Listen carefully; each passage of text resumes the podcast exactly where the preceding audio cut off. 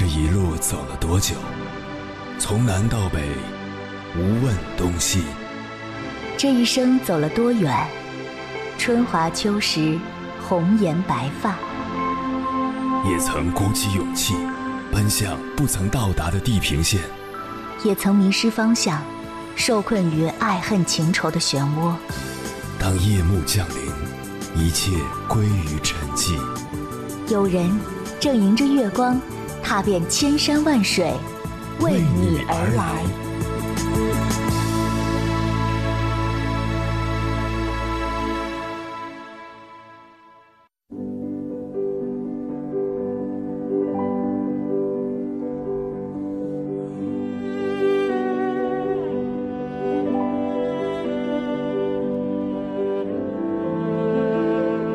一位作家曾说过：“吃五谷杂粮，就注定要沾染几分俗尘烟火气。你不能要求一个凡人活成一个十全十美、永不犯错的圣人形象，感情中尤其如此。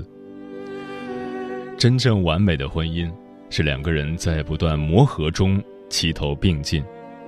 就像作家林语堂曾说的：‘所谓美满婚姻。’”不过是夫妇彼此迁就和习惯的结果，就像一双旧鞋穿久了便变得合脚。其实天下间的夫妻都一样，就算再恩爱的两人，也有争吵的时候。很多人羡慕的模范夫妻，也逃不出这个共同点，只是他们更多的是在彼此妥协，互相成就。而说起娱乐圈的模范夫妻，很多人都会想到黄磊和孙俪。之前曾看到过黄磊的一个访谈节目，在节目中他透露，夫妻两人刚结婚的时候也曾吵架，吵到要分手，但因为爱，黄磊还是会选择妥协。他说：“其实两口子吵架是没有道理、没有对错的，人是因为感情在吵，所以用道理解决不了。”一定要用感情，用各种表情、各种形式说对不起，男士一耍赖就好了。黄磊还说，自己已经认定了两人会一起走下去，所以觉得失去孙俪才是大事，这样就不会计较是不是自己先道歉了。现在他们一起相伴走过了多年，拥有三个可爱的孩子。在黄磊的爱和包容下，两人的婚姻也越来越幸福甜蜜。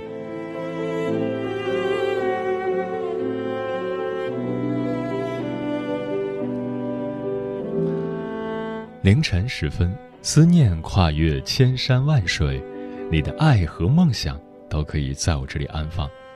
各位夜行者，深夜不孤单。我是迎波，绰号鸭先生。陪你穿越黑夜，迎接黎明曙光。今晚跟朋友们聊的话题是：婚姻的真相是什么？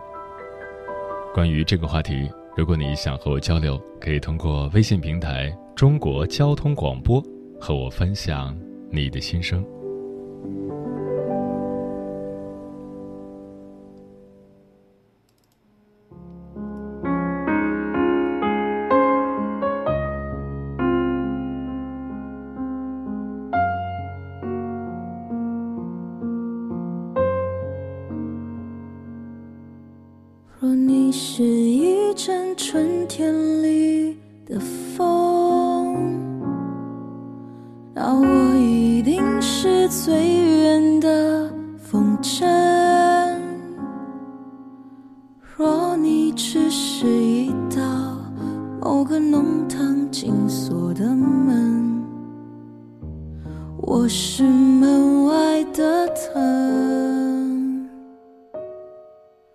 你是难得一见的彩虹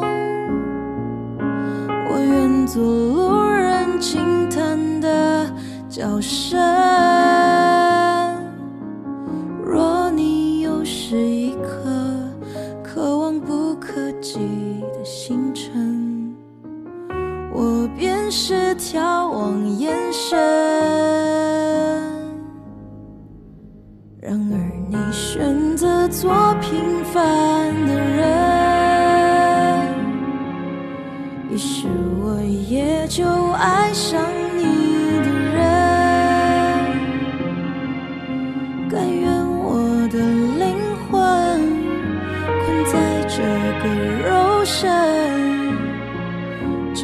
只求能跟你相称。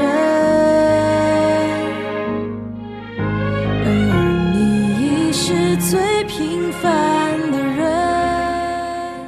不幸的家庭虽然背景各异，却不约而同地上演着相似的情景剧：指责、抱怨、争吵。深入探究会发现，争吵的内容不外乎金钱、性爱、孩子，这正是婚姻中的三大雷区。婚姻之所以破裂，就是因为无法恰当的。处理好因这三大雷区而引发的冲突，婚前还真的把这三件事情摊开了讲：如何理财，花谁的钱，谁来管钱，钱花到哪里，多久亲密一次，哪一方主动，是否在性上面存在忠诚和背叛，孩子的教育由谁主导，谁的父母会帮忙，教育理念不一致该如何解决。如果这些问题没有经过充分沟通，可能会给婚姻埋下一颗定时炸弹。先来说金钱，一个家庭就是一间小公司，夫妻双方就像生意上的合伙人一样，对于财务都负有相同的责任。就像企业一样，家庭财产的管理也需要约法三章，做到透明、充分沟通，建立规则。两个人都拥有独立的财务支配权，是减少矛盾的最好方法。合并收入也好，AA 制也好，夫妻都需要保持良好的沟通，确定明确的目标，比如约定一定比例的资金缴入夫妻共同的账户，作为未来投资房产、应对家庭危机以及共同支出的来源。然后，夫妻各自保留一部分收入。互不干涉，可以按照自己的能力水平以及消费观念去支配，这样既能保证婚姻这艘大船的正常运转，又可以保有自己的个性化消费，还可以定期开财务例会，讨论家庭的财务问题，减少误解和分歧，增进彼此的感情。再来说性爱。性是婚姻生活中非常重要的一部分，身体上的亲密需要以情感亲密为基础。如果情感上拒绝，身体不会说谎。在性上得不到满足的伴侣，往往会用其他的方式，比如挑剔、吹毛求疵，或者无端发脾气去指责对方。想要拉近与伴侣的距离，需要制造一种亲密的氛围，比如。放下手机，跟伴侣聊聊家常，与伴侣一起出去跑跑步，或者安排一顿浪漫的烛光晚餐。对于做爱这件事情，两个人可以约定一个神秘的暗号，或者是一个肢体动作，让对方一下就明白你想要什么。结婚之后，激情肯定会减少，再加上工作压力以及孩子的出生。很多夫妻几乎没有属于自己的时间和空间，结果性爱草草了事，这会让情感疏远。婚姻专家总是提醒关系出现问题的伴侣，建议一周至少腾出一天的时间，可以单独待在一起，享受二人世界。有了融洽的关系，才可以进一步去谈论性的话题，而性本身是非常敏感的。它会触及到每个人内心最脆弱的部分，将自己的感受与伴侣分享，是建立两个人深层连接的基础。那么，伴侣之间如何在这个问题上进行有效的沟通呢？首先，多以“我”开头，比如：“我不喜欢你这样做，我希望你会这么做。”“我觉得我有些担心，我感觉有些不舒服。”而不是说你弄疼了我，你这样做不对。有时候可以用“我们”开头，这样会让对方觉得我们是一个整体。其次，用真诚的语气表达真实的感受，坦诚的跟另一半说说自己做爱时的感觉，哪些部分喜欢，哪些部分不喜欢，但一定要记得用“我”字开头。第三，注意倾听，用接纳的态度。允许对方说出他真实的感受，并且提出合理的解决方法。这样的练习可以帮助伴侣们在性爱问题上建立信任、分享感受、建立安全感。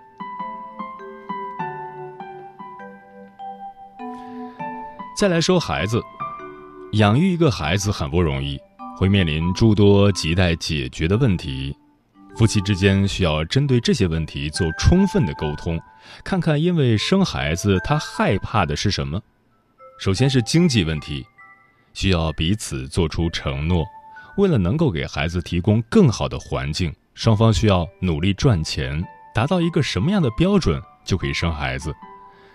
其次是时间安排，比如我们两个人有一段逍遥的时光，三年或五年都可以。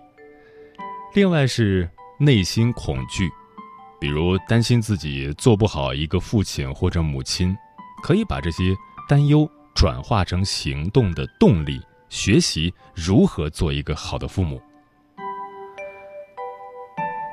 进入婚姻，有了一张结婚证啊，就是有了一张契约，具备契约精神，履行约定的条款，才能让婚姻走得更长远。接下来，千山万水只为你，跟朋友们分享的文章名字叫《婚姻的真相》，一边相互嫌弃，一边不离不弃。作者：竹飞。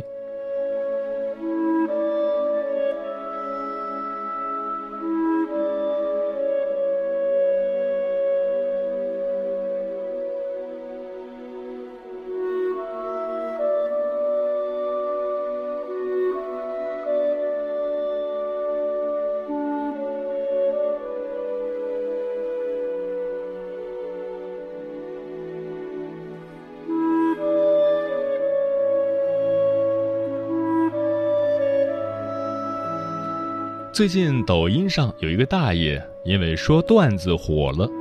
当有人问他什么是夫妻时，他说：“不吵架的时候可以为他去死，吵架的时候觉得该死的是他，吵完以后又觉得他死了我怎么办？”众人大笑之后，纷纷议论：“太真实了。”大爷的脱口秀说出了生活的真谛，确实是话糙理不糙。夫妻之间，谁不是一边嫌弃就一边依赖呢？相比相敬如宾、举案齐眉，我觉得夫妻之间最真实的情感，其实就是嘴上相互嫌弃，心中不离不弃。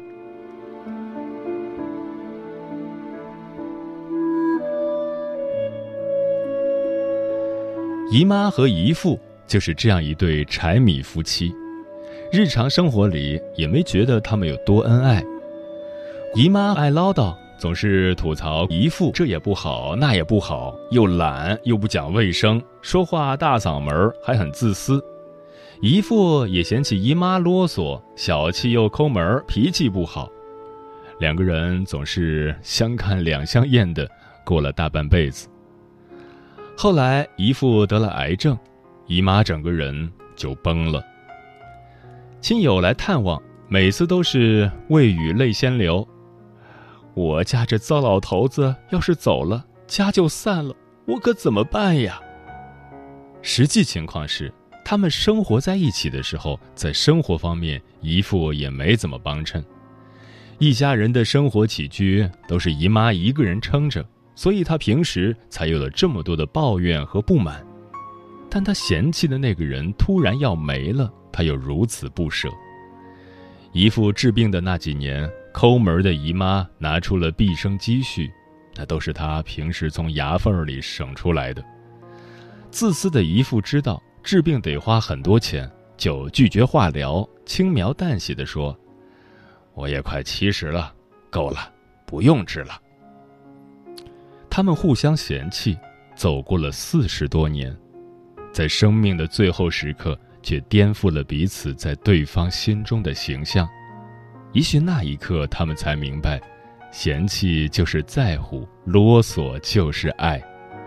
就像左手牵右手，因为过于熟悉，毫无感觉，也从来没有觉得重要。但当你失去一只手时，才知道你的生命中早已不能没有它。两个有脾气的成年人在一起生活，争吵时的绝望是真的，那些温柔缱绻也是真的。其实，谁都有过不下去的瞬间，也有不管不顾逃离现状的渴望。即使是最幸福的婚姻，一生中总有一百次离婚的念头和五十次想掐死对方的冲动。而真正的夫妻是放狠话不记仇。吵完架又心疼，一边嫌弃一边不离不弃，一辈子吵吵闹闹不分开，这就是所有感情中最长情、最真实的告白。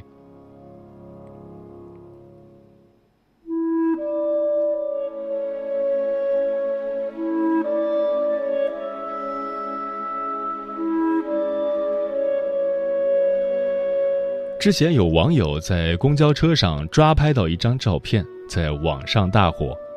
照片中，丈夫在公交车上打瞌睡，睡姿丑陋；坐他前面的妻子一脸嫌弃地看着他，但是手却紧紧地抓着扶手，给丈夫当枕头，避免丈夫因为车子的晃动而磕着碰着。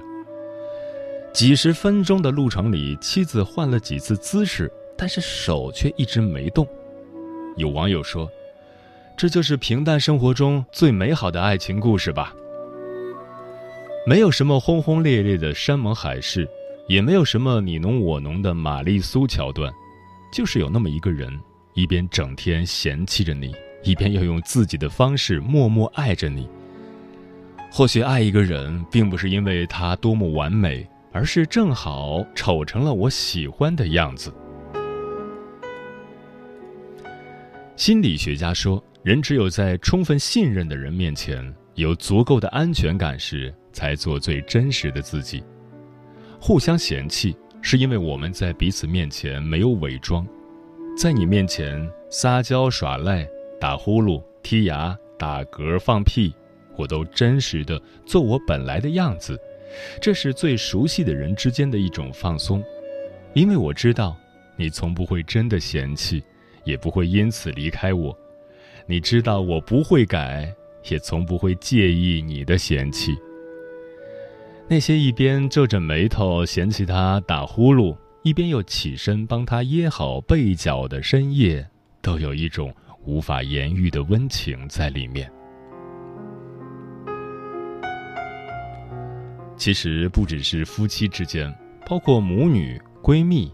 在所有嫌弃、毒舌或者吐槽的背后，都有一个依恋的内核。表面上看起来有多嫌弃你，内心就有多在意你。因为熟悉，所以嫌弃；也因为包容，所以接纳。没有天生合适的两个人，欢笑和吵闹总是夹杂而生，这才是人间烟火味。一边嫌弃，一边又不离不弃。他们嫌弃你的每一分，其实都是爱你的六十秒。彼此之间的了解、相伴和关爱，早就顺着那些嫌弃的词语溢了出来，藏都藏不住。互相嫌弃是所有亲密关系中最常见的特质，有时很恼人，有时又很温暖。所以，无论家人、伴侣还是朋友，遇到那些一边嫌弃你，一边又不离不弃的人，一定要好好珍惜，因为他们都是你人生中最大的幸运。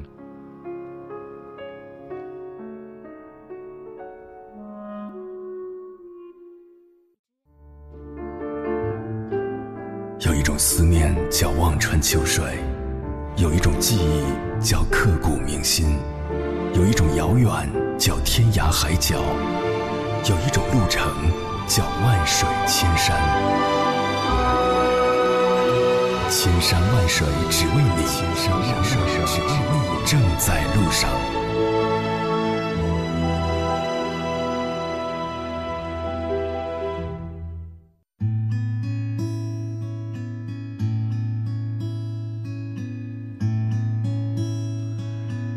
感谢此刻依然守候在电波那头的你，这里是正在陪伴你的千山万水只为你，我是迎波，绰号鸭先生。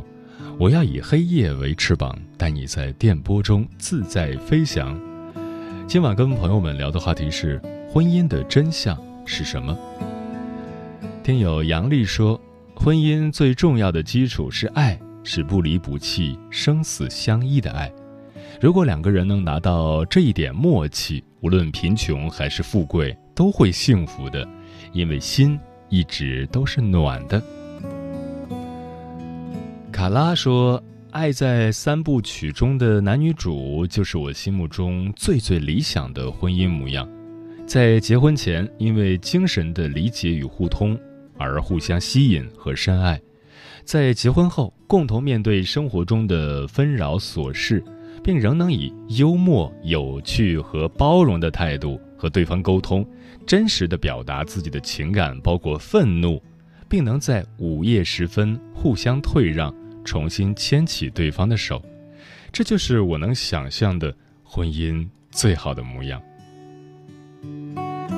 重庆崽儿爱吃小面说：“结婚就是两个人格独立的人选择在一起生活。”无论男女都不应该去做对方的附属，在进入婚姻时，选一个价值观更开放、更包容、愿意一起打拼的人共度余生。而为婚姻所困的人，也要好好考虑自己进入婚姻的期待是什么，有没有被满足到。结婚是因为彼此能满足自己对亲密关系的所有期待，但每个人的需求都在变，当期望不匹配时。感情消耗殆尽，似乎就是最后的结局。许言说：“踏入婚姻的坟墓十三年了，婚姻的真相还真不知道是什么，只是感觉肩上的责任和义务重了许多。”专吃彩霞的鸟儿说：“有人说，婚姻是一辆自行车，信任是前轮，宽容是后轮。”沟通是链条，孩子则是中间的一个大大的三脚架。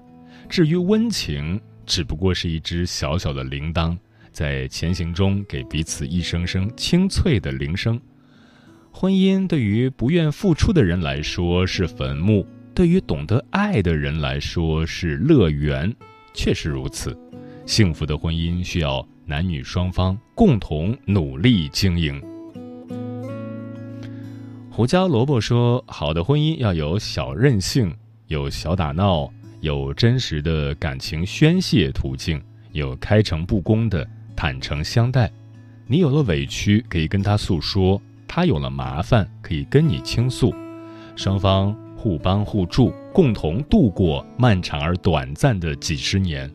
这就是我想象中婚姻的样子。”小小说：“我和老公闲聊过，如果有下辈子，还要不要在一起？”我们沉默了三秒，异口同声：“不要在一起。”我们都觉得好好过完这辈子，下辈子给彼此机会去过另一种生活，挺好的。或许就是因为这种默契，我和他在一起六年，还像刚谈恋爱一样。老王说。听了刚才的文章，非常有体会。我跟我老伴儿整天吵吵闹闹，谁也离不了谁。真打起仗来，棍子都不解恨，见面就打，不见面就问滚哪儿去了，也不知道这是怎么回事儿。现在明白了，吵不离，打不散，才是真夫妻呀。嗯，确实如此。世间许多不如意的婚姻，都吵吵闹闹走到了白头。正如《石头记》里所写的：“凡是只顾相爱的，最后都散了；凡是搭伙过日子的，最后都团圆了。”并不是说爱情不重要，而是说在婚姻里更重要的，其实就是过平淡而真实的日子。他就是他妈儿时的朋友，从小一起院里长大，门当户对，门当户对。他就下海经商钱也赚的，家里唯一的宝贝儿。如今也该把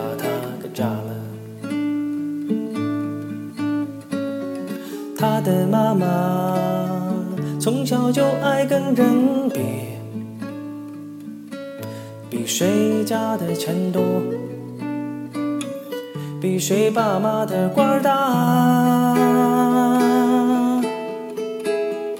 他的妈妈总想让他娶了她。娶了他家里的车，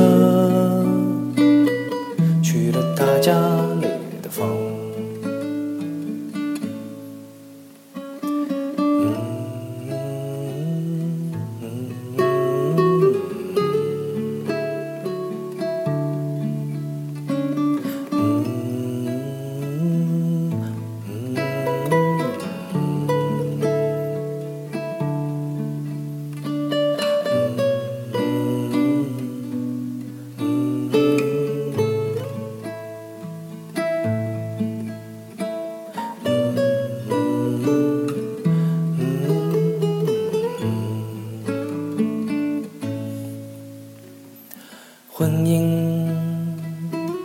匆匆忙忙就是两年，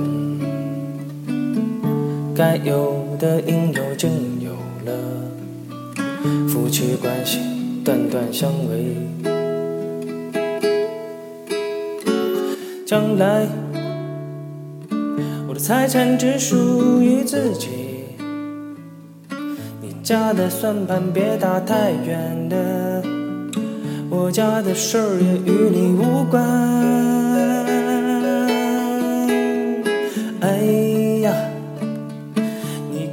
头上那朵花儿，像六十年代的老太太。当初也真怪自己瞎了。他的妈妈从小就爱跟人比。谁家的钱多，比谁爸妈的官